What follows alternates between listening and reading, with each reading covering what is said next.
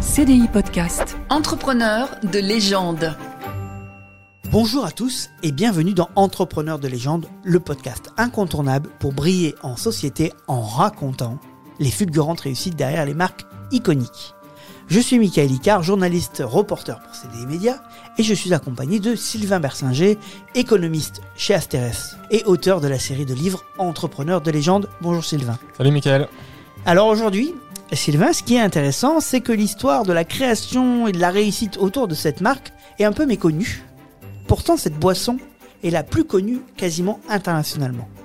On parle évidemment de Coca-Cola et des trois entrepreneurs qui se partagent un peu les premiers moments de cette marque.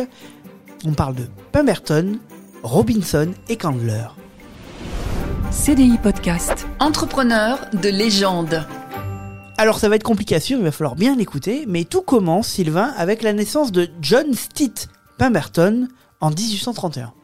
Oui, en effet. Donc, John Pemberton, il est né à, à Knoxville, donc en Géorgie, aux États-Unis, en, en 1831. Alors, il faut savoir qu'on n'a pas énormément de détails sur sa vie, puisqu'en fait, il est mort assez jeune et avant que, que Coca-Cola, donc qui, qui- on va voir, qui va, qui va créer, euh, devienne une grande entreprise. Et donc, il n'y a pas grand monde qui s'est penché sur sa biographie de son Il n'y a vivant. pas eu de biographe Donc, euh, voilà, le donc, en fait, euh, on, on sait les grandes lignes de sa vie, mais on a peu de détails. Donc ce qu'on sait, c'est qu'il a étudié notamment la médecine, la chimie, la pharmacie, le- les, les sciences d'une manière générale, et qu'il a été pharmacien. Donc en, en 1855, il ouvre une pharmacie donc à Columbus, une, une petite ville toujours en, en Géorgie, non loin d'Atlanta. Et euh, un événement donc très important, c'est la guerre de sécession. 1861. Voilà, qui est la guerre de sécession qui éclate, et donc John Pemberton qui, euh, qui devient soldat, euh, donc dans les- dans l'armée du Sud, hein, et, la Géorgie, c'est le- les États du Sud des, des États-Unis, et il est blessé donc pendant, pendant la guerre, et donc pour soulager sa douleur, on lui donne de la morphine, il, prend beaucoup de, morphine jusqu'à en devenir accro. Il devient accro euh, complètement Voilà, à la morphine. il devient accro à la Ce qui, morphine. ce qui est courant après les guerres, surtout à, à cette époque-là. Voilà, à une époque où il n'y avait pas encore, euh, quoi, la, la- la médecine était encore assez, assez rudimentaire. Euh, donc on, euh, il prenait beaucoup de morphine jusqu'à devenir accro et euh, il a eu dans l'idée de, de, se désintoxiquer euh, à la morphine. Par chance, il est pharmacien? Et voilà, et il est pharmacien, donc il a des, des connaissances dans le domaine et donc il essaie de se, se- se- se- se bricoler, hein, c'est vraiment le mot, une, une boisson, un produit qui lui permettrait euh, progressivement de se désintoxiquer de la, de la morphine, donc notamment à base de cola.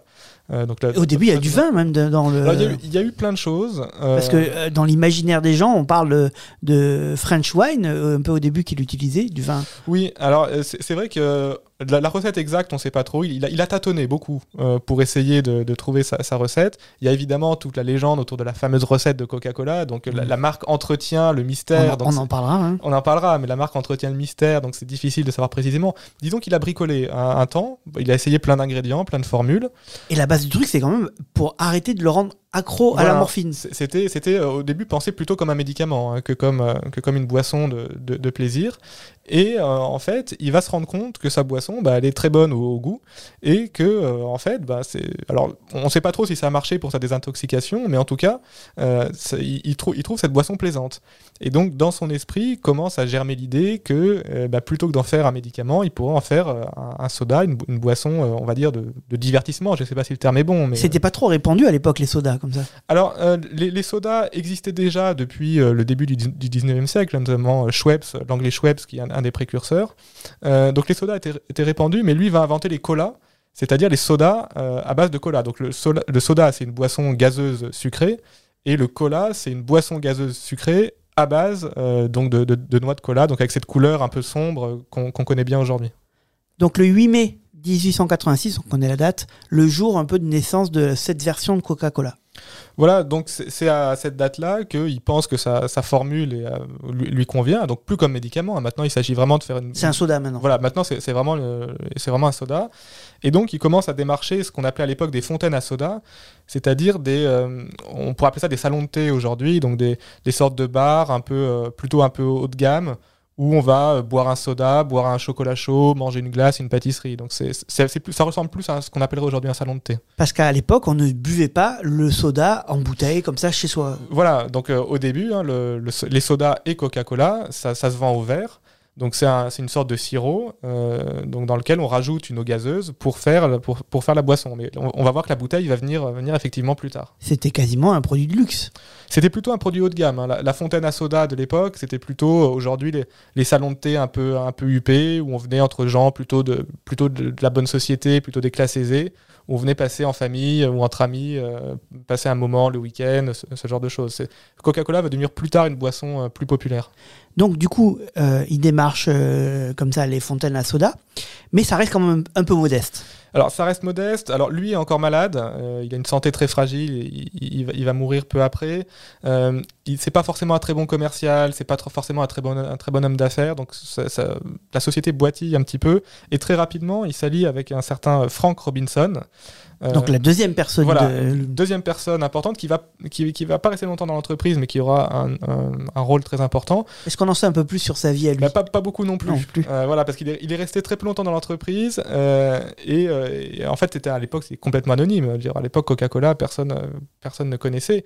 Et donc, alors, ce qui est intéressant, c'est que lui vient du nord des États-Unis et qu'il a combattu dans l'armée euh, du nord. Donc, ils ont été en fait ennemis, euh, on peut Ah dire, oui. sur, sur les champs de bataille. Ah oui, parce que du coup, euh, Pemberton battait pour le sud, Voilà. Et, et, euh, et Robinson pour le nord. pour les Yankees. Voilà, pour les, pour les Yankees. Euh, et, et donc, en, en ça, Coca-Cola est un peu le symbole de, de l'unité américaine. C'est un peu la réconciliation. euh, dans- Ah oui, parce que là, c'était quasi, c'était quelques années après, euh, après la guerre, Ah oui, donc là- euh, les, les gens se détestaient encore. Là, là, on est 10-15 années après la guerre, donc il y a encore des, des tensions très fortes.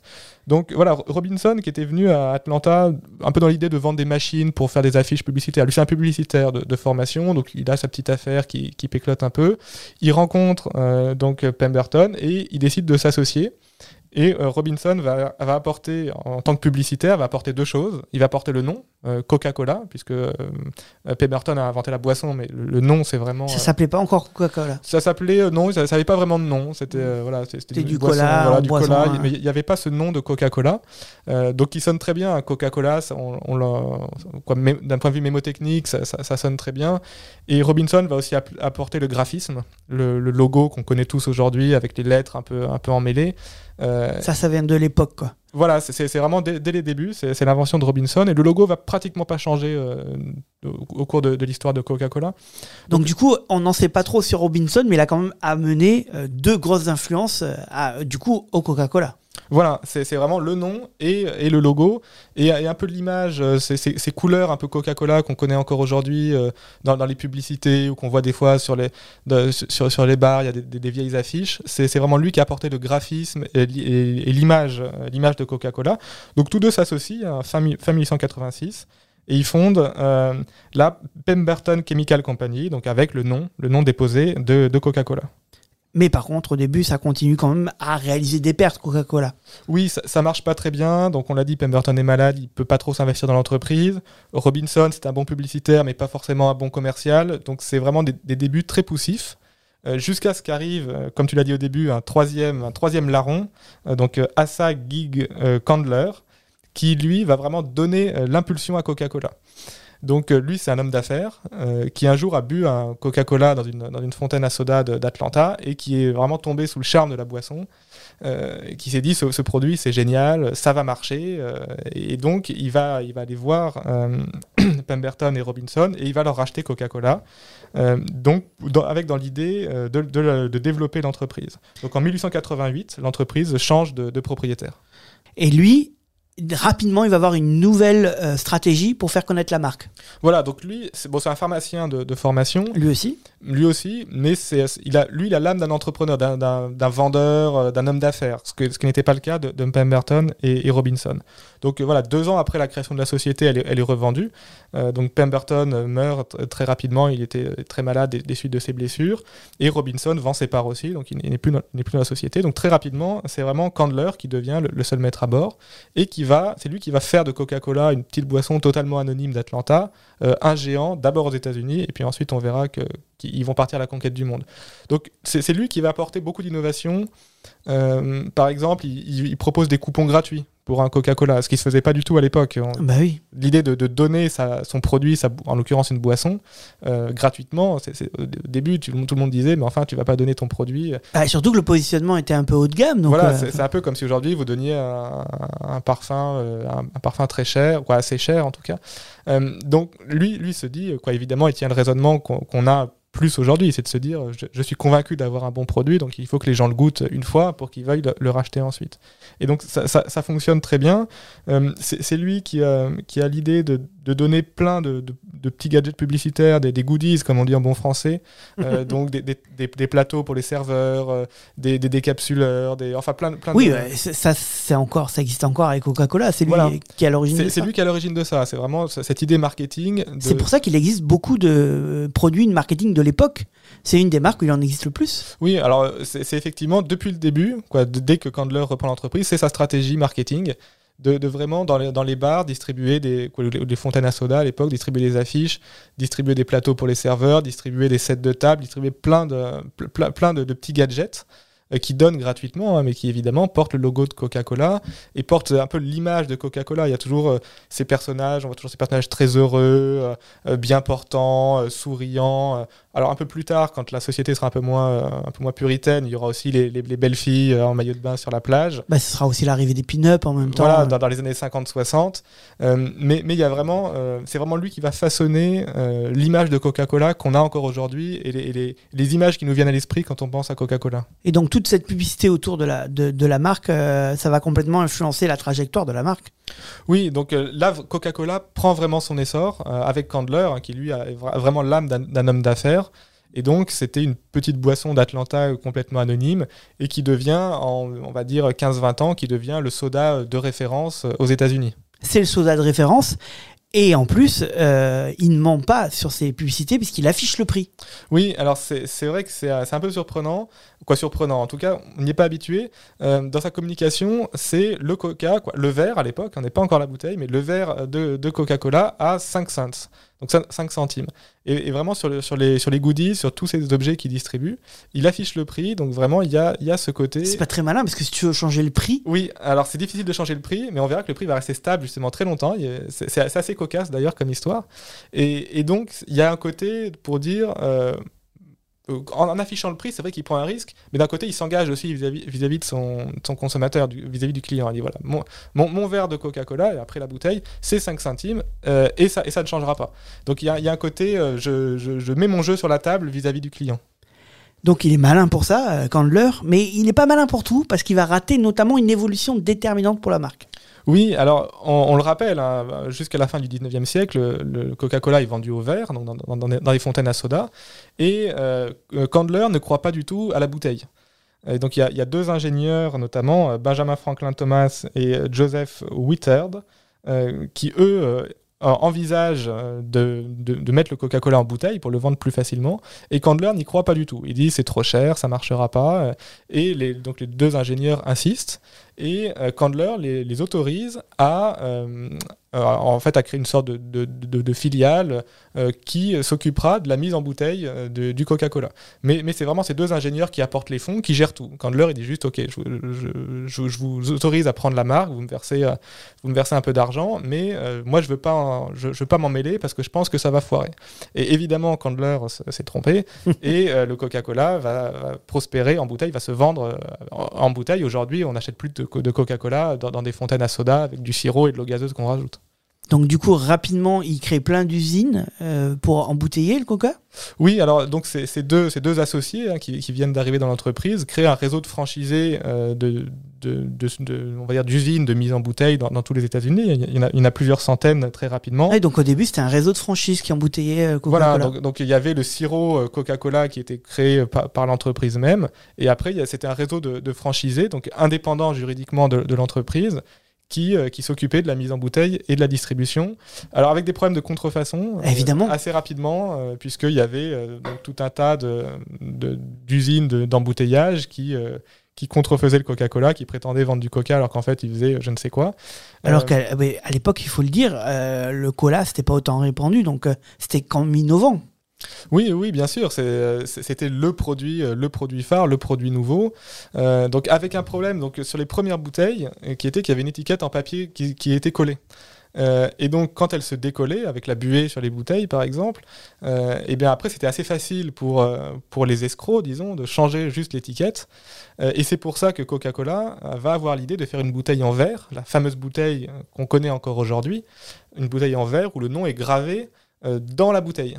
C'est exprès pour lutter contre la contrefaçon. Notamment, c'est notamment en effet pour lutter contre la contrefaçon, parce que comme ça, on peut pas juste changer l'étiquette. Ça devient beaucoup plus dur de, de- de changer. euh, C'est une bouteille en plus qui est un, un petit peu technique à faire. hein. On, on la connaît tous. Cette, cette Mais évidemment, un peu on, élancée. on la reconnaît au toucher. Euh, au toucher aussi, on peut la reconnaître au toucher dans une glacière, par exemple. Euh, on sait tout de suite que c'est une bouteille de Coca-Cola.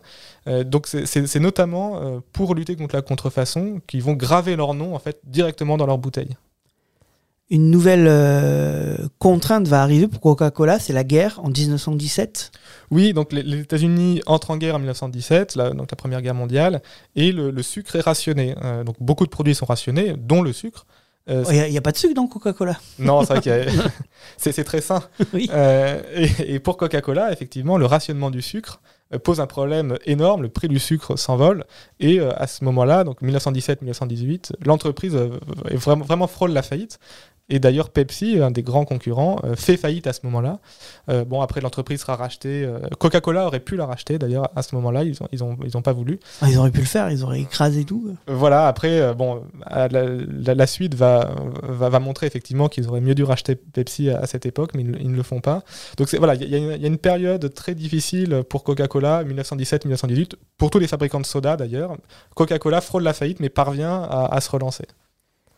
Et euh, en 1919, euh, Coca-Cola est vendu. Voilà, donc euh, Candler, lui, s'est lancé dans une carrière de politique et il, deviendra notamment maire d'Atlanta. Et donc, il, il dé- il désire céder, ses parts dans, Coca-Cola. Donc, il revend l'entreprise à un, groupe d'investisseurs avec à leur tête un certain Ernest Woodruff qui va être une des autres grandes figures de, de- Coca-Cola. Et il revend l'entreprise pour 10 000 fois le prix d'achat. Ah Pour la oui, petite donc histoire. Donc, une euh, bonne plus-value. quoi. Voilà, une belle plus-value. Il, a- il a réalisé un, un bon investissement, en effet. Donc du coup, euh, maintenant, la société est aux mains de Woodruff et euh, il va être un peu aidé euh, par les événements euh, économiques euh, aux États-Unis. Oui, alors il y a plusieurs choses qui, qui vont l'aider. Euh, Il y a des événements euh, alors politiques déjà, il y a la prohibition, puisque c'est une période aux États-Unis où pour lutter contre l'alcoolisme, on interdit euh, la, la vente d'alcool. Et donc évidemment, ça bénéficie euh, aux, aux boissons non alcoolisées. euh, Et à Al Capone. Alors, et Al Capone qui trafiquera le- du, du whisky, etc., de contrebande. euh, mais, mais pour les, Mais évidemment, oui, ça, ça, ça, ça bénéficie évidemment au soda. Quoi. voilà, à toutes les boissons non alcoolisées, dont, dont Coca-Cola. Il y a une innovation technologique qui est le, le frigo, quoi, le réfrigérateur, qui commence Mm. à se répandre, puisque le Coca-Cola, on sait tous que c'est quand même meilleur frais, et donc euh, le fait que euh, dans, les, entreprises, les maisons, petit à petit, le, frigo arrive, c'est très bénéfique pour, euh, Coca-Cola. Il y a un événement d'une certaine façon économique, puisque la, la crise de 29, euh, on peut presque dire qu'elle aide Coca-Cola dans le sens où, euh, en période de crise, vu que c'est pas très cher, Coca-Cola, c'est toujours 5 cents, euh, les, les gens ont toujours envie de se faire un petit plaisir, se dire ok, il y a un risque de chômage, euh, l'économie va mal, mais je peux quand même me faire mon petit plaisir et m'acheter ma, ma- ma canette, ma bouteille de Coca-Cola pour, pour 5 cents. En C'est fait, pareil que le rouge à lèvres, on en avait parlé. oui, c'est un petit peu la même idée que le rouge à lèvres, donc la théorie du rouge à lèvres, qui est qu'en période de crise, on, on a quand même envie de se faire un petit plaisir, et donc vu qu'un un tube de rouge à lèvres, c'est c'est pas si cher que ça, et bien en fait, ça fait partie des produits qui, qui résistent assez bien aux crises, euh, d'une manière assez, assez paradoxale. Et, donc euh, Coca-Cola, euh, les années 20, les années 30, c'est une, période de, de très forte croissance pour Coca-Cola. C'est à, à ce moment-là que Coca-Cola invente le pack de 6 bouteilles. Euh, pour pouvoir en vendre 6 d'un coup euh, au, au lieu d'une, ce, qui est- ce qui est très bien pensé. Ah oui, parce qu'à l'époque, on vendait une bouteille Au de Coca-Cola euh, par voilà. une bouteille. Au début, on vendait la bouteille, quoi, la, la bouteille de Coca-Cola, et là, on, peut, on commence à la vendre par, euh, par 6. Coca-Cola essaie aussi de s'internation- de s'internationaliser à cette époque-là, avec des, au début un succès mitigé. Euh, puisque, Ah oui, au euh, début, c'était vraiment qu'aux États-Unis, euh, Coca-Cola. oui, ou dans les pays anglo-saxons en tout cas, parce que le- en dehors de- du monde anglo-saxon, il n'y avait pas encore la culture du soda. Donc les, les premiers pas de Coca-Cola à l'international dans les années 20, les années 30 ont, ont été assez difficiles. Après, on verra qu'après la guerre, ça, Oui. ça a très bien marché. Mais, mais voilà, c'est c'est vraiment en tout cas, euh, dans le monde anglo-saxon, une période de très forte croissance pour Coca-Cola. Et Woodruff a aussi des bonnes idées. Ah oui, alors parmi les bonnes idées, donc on a mentionné le paquet de six canettes. Euh, D'un point de vue marketing, il a notamment l'idée d'utiliser l'image du Père Noël. Euh, on, associe souvent le, Père Noël à Coca-Cola parce que, euh, en fait, le problème de Coca-Cola, c'est qu'il ne vendait peu en hiver. On n'a pas spécialement envie de boire un Coca-Cola en hiver, on boit plutôt un, chocolat chaud. Et donc, pour inciter à consommer du Coca-Cola en hiver, il va lancer des grandes campagnes de publicité associant la marque au Père Noël. Avec le Père Noël qui boit du coca. Voilà, avec un Père Noël rouge, puisque avant le Père Noël, euh, il existait déjà hein, euh, le personnage, mais il n'était pas toujours rouge euh, dans, dans certaines cultures. Ouais, il était vert ou bleu, vert hein. bleu ou un peu, un peu toutes les couleurs. Et donc il va associer l'image de Coca-Cola à un Père Noël rouge, puisque le rouge, bien sûr, c'est l'image de, de- de la marque de Coca-Cola.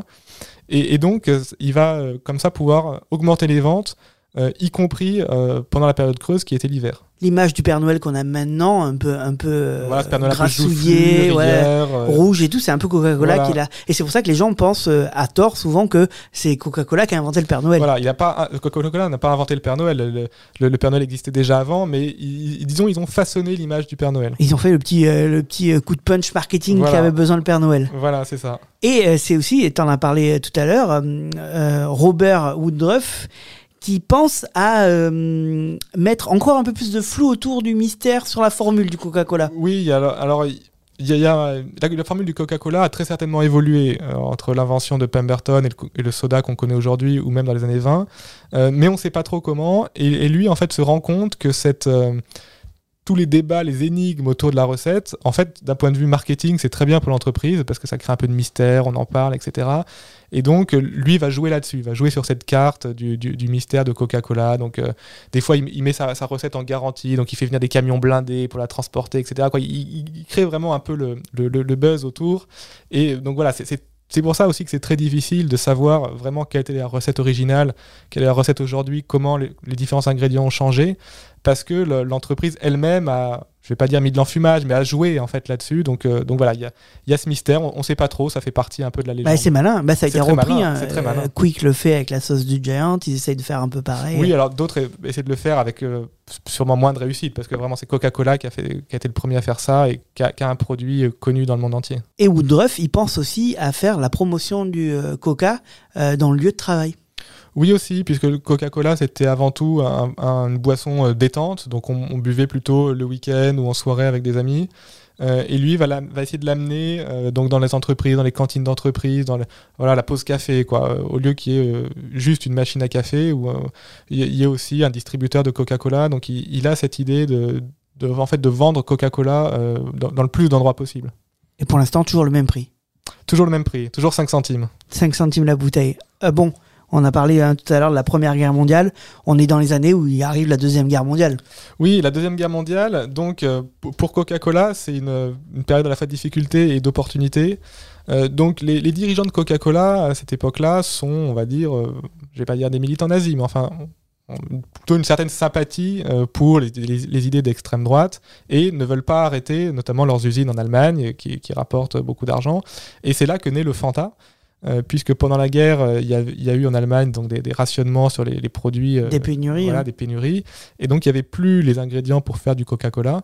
Et donc, les usines Coca-Cola euh, allemandes, pour, pour ne pas fermer et continuer à faire des affaires, euh, ont, ont changé la recette. Et Ah. on fait, euh, on fait Il ne devait pas y avoir de cola là-bas. Donc, voilà, il devait pas y avoir de cola ou de je, je- je ne sais quel ingrédient, puisqu'on ne sait pas trop la formule, mais enfin, ils ont changé les ingrédients et ils, euh, ils ont fait donc cette boisson orange qu'ils ont appelée Fanta. Donc le Fanta, en fait, c'est une, on va dire une, une modification de la formule du Coca-Cola en Allemagne pendant la guerre. Ils survivent donc bien à la guerre. Et derrière, tu l'as dit, ils deviennent internationaux. Oui, alors en fait, ils ont été euh, aidés par la guerre pour s'internationaliser, puisque euh, Coca-Cola euh, a eu l'idée de se dire on va vendre notre, notre soda à tous les soldats américains qui sont aux quatre coins du monde, hein, puisque la- l'armée américaine à la fin de la guerre était vraiment aux quatre coins du monde. On va leur vendre une bouteille de, de soda à 5 centimes. On va s'engager à ça. C'est vraiment Ah. un peu cet, cet engagement de, de Coca-Cola. Donc Ah. il faut amener les bouteilles là-bas. Voilà, il faut amener les bouteilles là-bas. Donc, pour Coca-Cola, ça a un coût, un- logistique, mais en termes d'image, ça, ça fait vraiment euh, l'image de l'entreprise patriote. Euh, c'est bon pour le moral des, so- des soldats qui sont loin de chez eux, qui peuvent boire une, boisson euh, un peu rafraîchissante qui leur rappelle le- le- leur pays. Et donc, Coca-Cola développe un réseau logistique au niveau mondial pour acheminer ou, et embouteiller ce- ces boissons aux quatre coins du monde. Ah, ils font des usines d'embouteillage Voilà. partout. Euh, et, et donc, quand la guerre prend fin, eh bien, Coca-Cola a un réseau logistique euh, en Europe, euh, en Asie, etc., vraiment, vraiment mondial. Et donc, évidemment, ils utilisent ce réseau pour, euh, pour vendre du Coca-Cola dans le monde entier. Et comme à la fin de la guerre, les grands vainqueurs sont les États-Unis et tout ce qui vient des États-Unis est vu avec, euh, euh, avec convoitise, hein, le chewing-gum, etc. Eh bien, l'image de Coca-Cola est fortement améliorée. hein. c'est l'image du GI qui boit son Coca avant de partir au front. Et donc, euh, là, Coca-Cola, entre une image améliorée et euh, un, réseau, un réseau logistique mondial, là, vraiment, Coca-Cola prend son essor dans le monde entier. Quoi, sauf le bloc communiste au début, hein, mais euh, en tout cas dans le monde occidental. Oui, donc c'est le soldat, un peu comme euh, avec le chewing-gum qui a popularisé Voilà, Coca. voilà en, en bonne partie, oui. Mais par contre, bon, du coup, ils vont être internationaux, mais rapidement, ils vont avoir euh, quelques soucis. Euh, alors oui, ils avaient des soucis. euh, en fait, un peu par quoi ils se sont un peu créés, j'ai envie de dire, parce Ah. que on a dit Coca-Cola s'est engagé euh, à vendre sa- son, son produit, sa, sa bouteille de Coca-Cola à 5 centimes. Mais ça vaut plus rien, 5 centimes. Bah, Ça fait des années qu'il oui, est à 5 alors, centimes. Ce qu'il faut voir, c'est que euh, à l'époque, il y, a eu- il y a eu quand même très peu d'inflation. Tout le début du XXe siècle, alors, il y avait parfois un peu d'inflation, un peu de déflation, donc il y a eu globalement peu de hausse de prix. Il y a eu des gains de productivité, c'est-à-dire que les, les usines Total, euh, les usines Coca étaient plus productives. Euh, le produit a un peu changé d'image, hein, c'était plutôt un produit de luxe, ensuite c'est devenu un- plutôt un produit populaire.